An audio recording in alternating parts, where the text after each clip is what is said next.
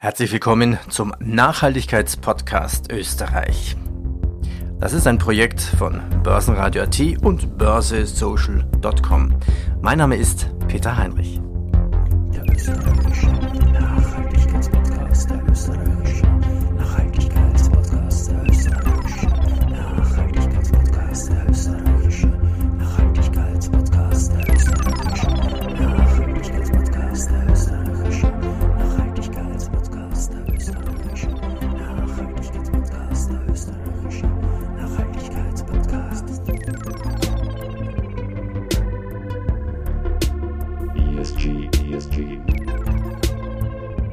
Der starten wir durch, der österreichische Nachhaltigkeitspodcast.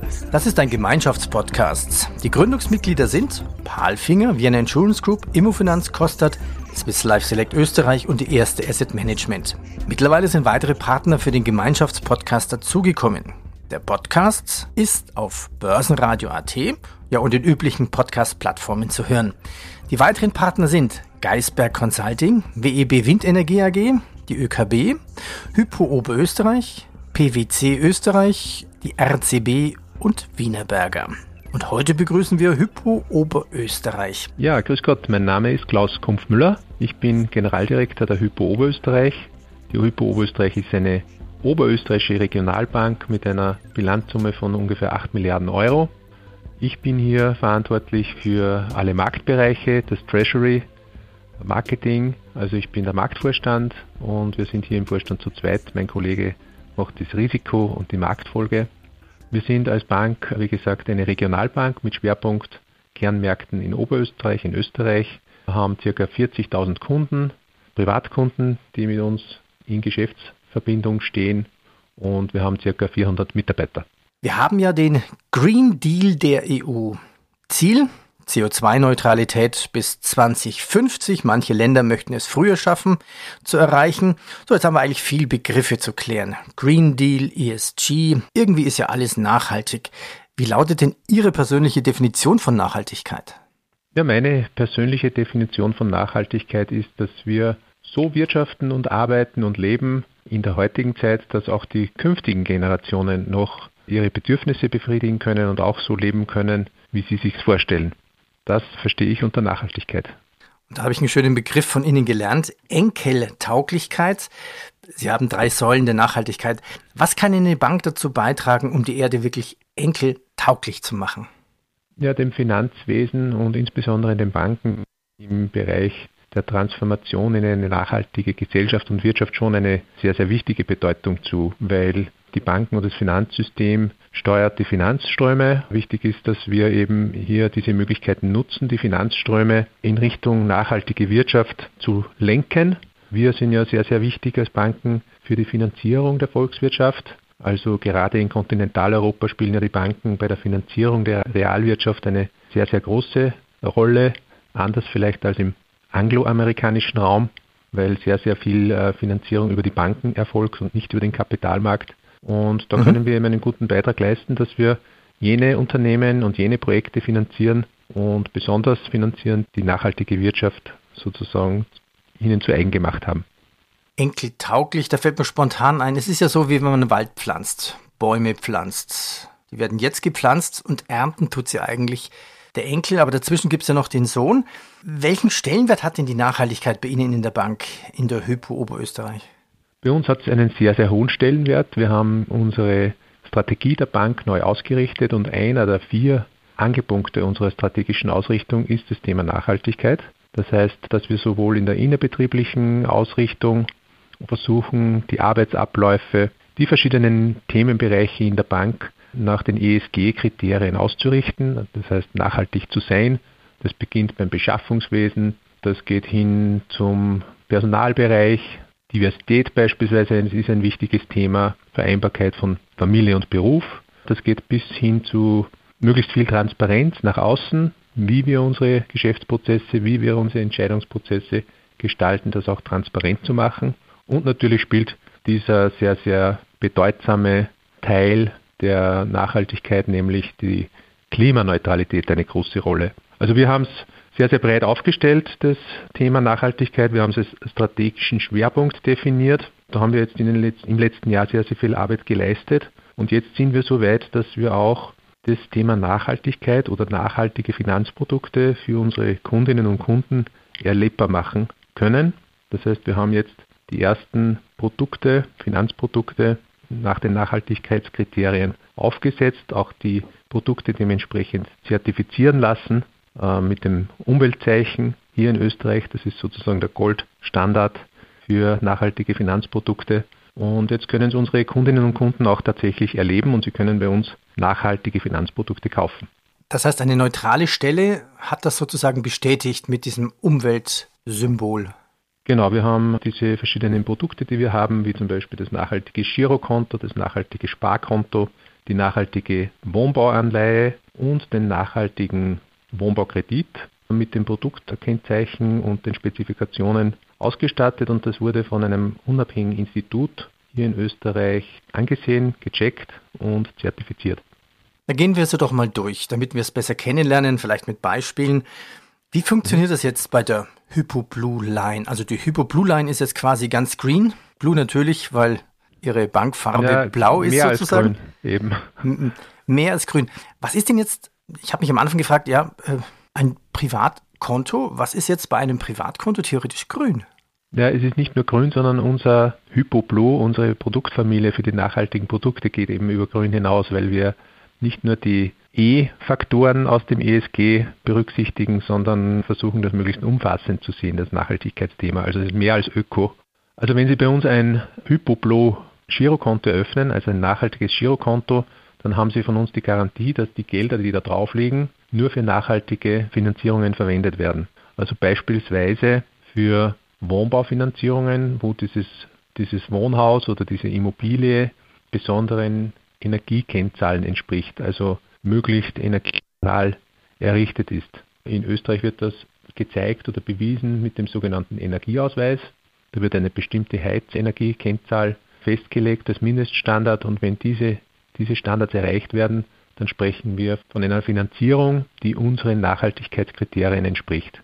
Und darüber hinaus als Kontoinhaber von so einem HypoBlue Girokonto ist sozusagen die Kommunikation mit der Bank beispielsweise nur auf der digitalen Ebene. Da wird kein Papier mehr versendet oder gedruckt. Die Karte, die Kontokarte ist auf ökologisch neutralen PVC äh, produziert. Mhm. Das sind so die Soft Facts. Aber der wichtige, wirklich entscheidende Punkt ist, dass die Einlage eben nur für nachhaltige Finanzierungen verwendet wird.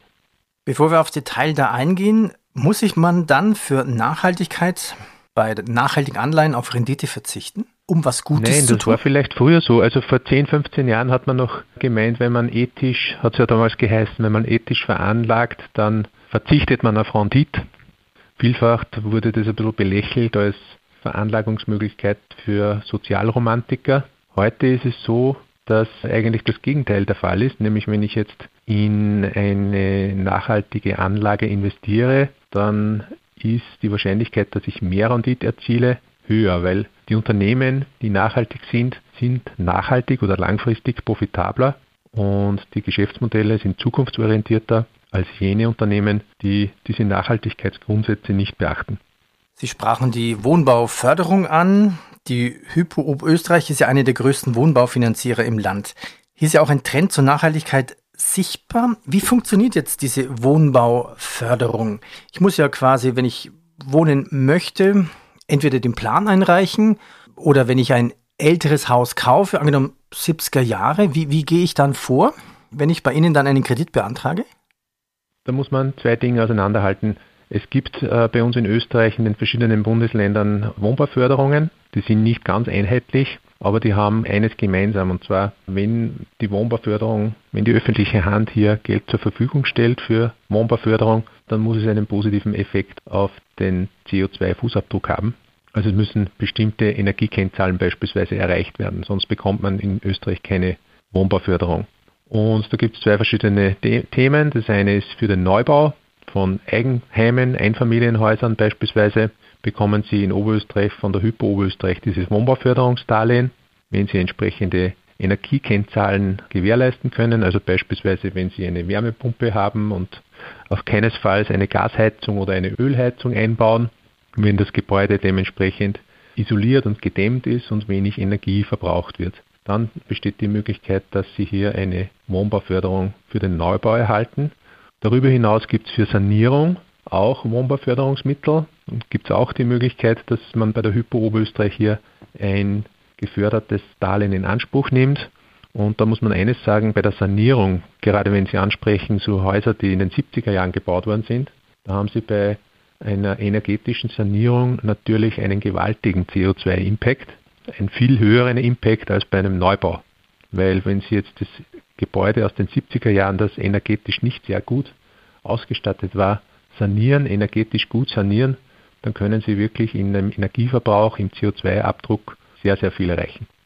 Wie funktioniert denn die Wohnbauförderung? In Oberösterreich funktioniert die Wohnbauförderung so, dass ein Eigenheimerrichter die Förderung dadurch in Anspruch nimmt, indem er bei der Hypo Oberösterreich ein Darlehen bekommt und das Land Oberösterreich bezahlt einen Teil der Zinsen. Und dieser Zinsenzuschuss ist so quasi die Förderung, die von der öffentlichen Hand bezahlt wird. Bei der Sanierung von Eigenheimen beispielsweise ist diese Exklusivität der Hypo Oberösterreich nicht gegeben. Da kann man bei der Hausbank das Darlehen, den Kredit aufnehmen und das Land Oberösterreich bezahlt hier auch als Wohnbauförderung einen Annuitätenzuschuss.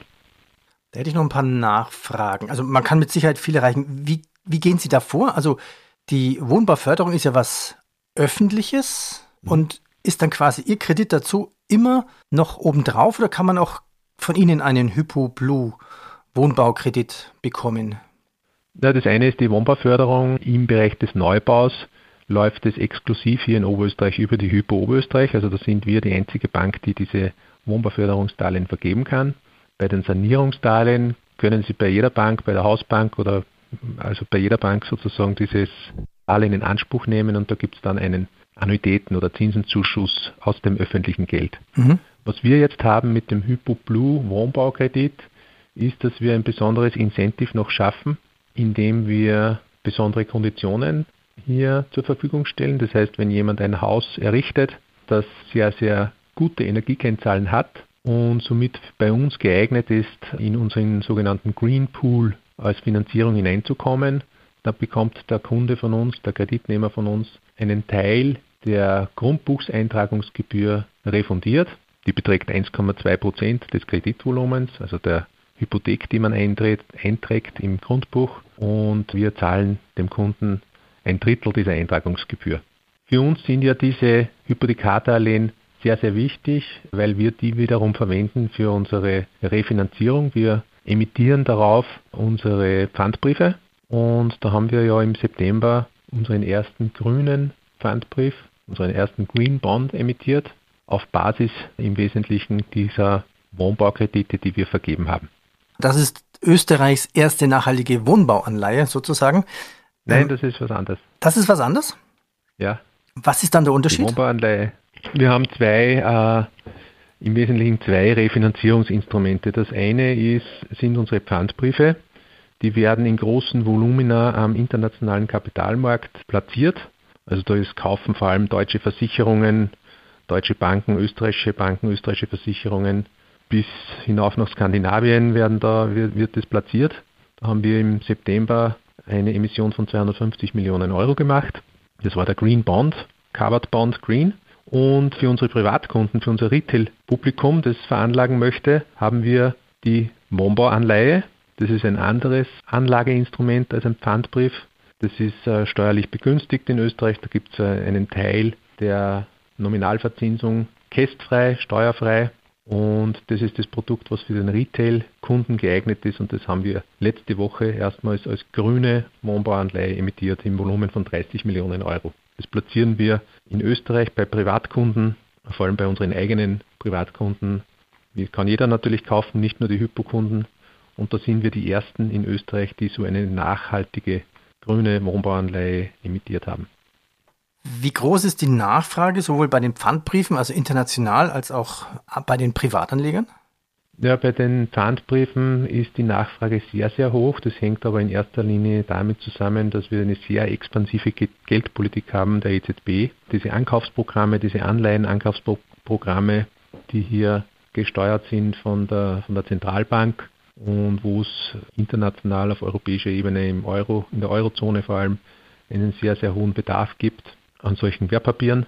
Das Interessante dabei oder das Skurrile dabei, muss man fast sagen, ist, dass die Pfandbriefe auch negative Renditen ausweisen. Also unser Pfandbrief hatte bei der Emission einen negativen Zinssatz von 0,13 Prozent auf sieben Jahre. Also Privatanleger wird das nicht kaufen.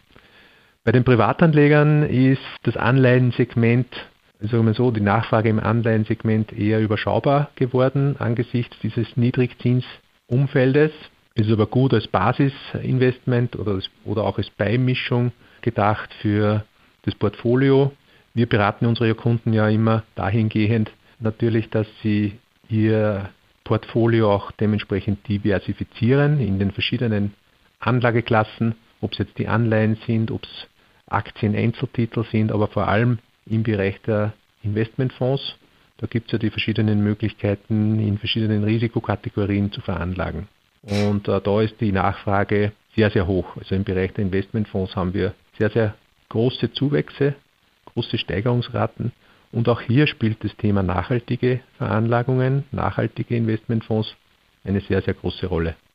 Ich habe mal noch eine Rückfrage, hm, wenn Sie eine Wohnung fördern. Also angenommen, ich würde jetzt ein Haus übernehmen aus den 70er Jahren, vielleicht sechs oder acht Mietparteien und ich würde bei Ihnen jetzt für eine Finanzierung anfragen. Ähm, wie gehen Sie davor? Verzichten Sie vielleicht auch auf Geschäft und sagen, na, das Dach ist zwar gut gedämmt, aber mit der Heizungsanlage, nö, da musst du woanders hingehen. Oder bekomme ich dann einen anderen Zinssatz bei Ihnen? Und wer muss das bestätigen? Müssen die Handwerker vorher, vor den Bauleistungen, das Angebot abgeben? Muss das ein Architekt bestätigen, was da geplant ist beim Umbau? Welche Schritte sind da einzuhalten? Ja, es ist so, dass im Zuge der Planung ja auch festgestellt wird von den Planern und von den Architekten und den Sachverständigen, wie hoch dann der Energiebedarf sein wird, wenn das Gebäude saniert ist oder fertig gebaut ist. Und da gibt es diesen sogenannten Energieausweis. Da gibt es diese Heizenergiekennzahl, die unter einem bestimmten Wert liegen muss, damit wir das Gebäude dann als nachhaltig einstufen können. Wie gesagt, das ist in, dem, in diesem Prozess, in dem Planungsprozess wird das bereits berücksichtigt. Wenn jemand äh, beispielsweise nur zu uns kommt und sagt, er kauft jetzt eine Wohnung, die aus den 70er Jahren ist und wir sollen ihm die finanzieren und dort ist vielleicht die Heizenergiekennzahl schlecht und er will auch nichts sanieren energetisch, dann bekommt er natürlich bei uns auch eine Finanzierung. Allerdings ist diese Finanzierung dann nicht geeignet für unseren Green Pool, für uns weniger attraktiv. Und auch wenn man sich die zukünftige Wertentwicklung dieser Immobilie anschaut, wahrscheinlich auch weniger attraktiv. Das heißt, nicht nachhaltige Immobilien haben ja langfristig einen niedrigeren Verkehrswert als nachhaltig gebaute Immobilien. Und daher spielt sich das dann in unserer Konditionierung beispielsweise, in unserer Kalkulation auch was die Risikokosten betrifft, wieder. Und da sind dann die Konditionen weniger gut, als wenn es sich um eine nachhaltige Immobilie handelt. Von welchen Zinsspannen sprechen Sie da, wenn Sie sagen, oh top, super nachhaltig und auf der anderen Seite, naja gut, wir finanzieren zwar, aber in keinster Weise nachhaltig? Ja, das ist äh, schwierig zu sagen jetzt allgemein. Das muss man sich immer im Einzelfall ansehen. Ja, na gut, Weil es hängt Bonität nicht nur von ja der Immobilie ab, hängt auch von der Bonität des Kreditnehmers natürlich ab hängt auch von der Laufzeit ab. Also das kann man jetzt nicht so generell sagen. Aber ich sage einmal, wenn die Bonität passt, wenn die Immobilie passt, dann reden wir von Zinssätzen, Fixzinssätzen auf 20 Jahren von etwa 1,5 Prozent.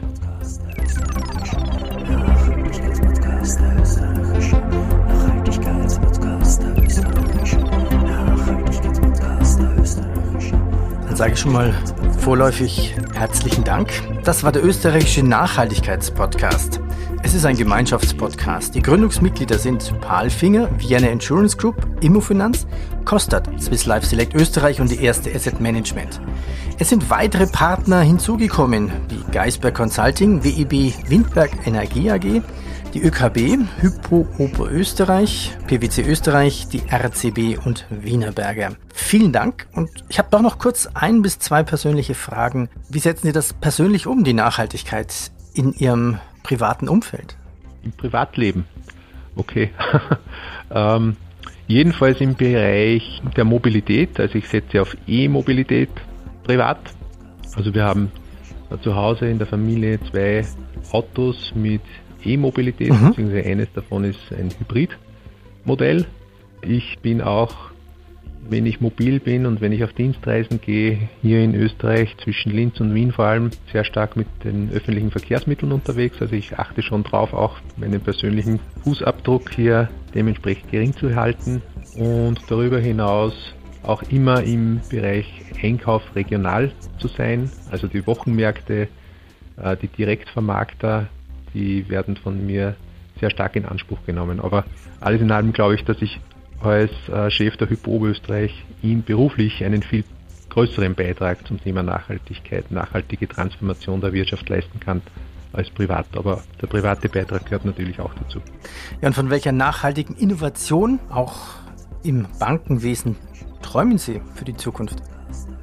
Ich glaube, das Thema Nachhaltigkeit und der Beitrag des Einzelnen, das sichtbar zu machen und transparent zu machen, das ist, glaube ich, eine Innovation, die wir unbedingt brauchen. Also schön wäre es, wenn wir immer gleich sehen würden, welchen Beitrag wir konkret in Zahlen auch leisten können, wenn wir ein bestimmtes Finanzprodukt kaufen. Also wenn ich zum Beispiel eine nachhaltige Hypo-Blue Wohnbauanleihe kaufe, wie hoch ist der CO2-Effekt, den ich erziele, der Impact, den ich erziele. Und da gibt es ja schon einige Beispiele, jetzt nicht aus dem Finanzwesen, aber zum Beispiel aus dem Bereich des Verkehrs, wo man das sehr schön zeigen kann. Und ich glaube, in diese Richtung werden wir jetzt in der nächsten Zeit etwas entwickeln. Vielen Dank. Jetzt haben wir gelernt, die Hypo Oberösterreich ist Hypo Blue enkeltauglich. Ich danke Ihnen. Besten Dank und alles Gute. Wiederhören.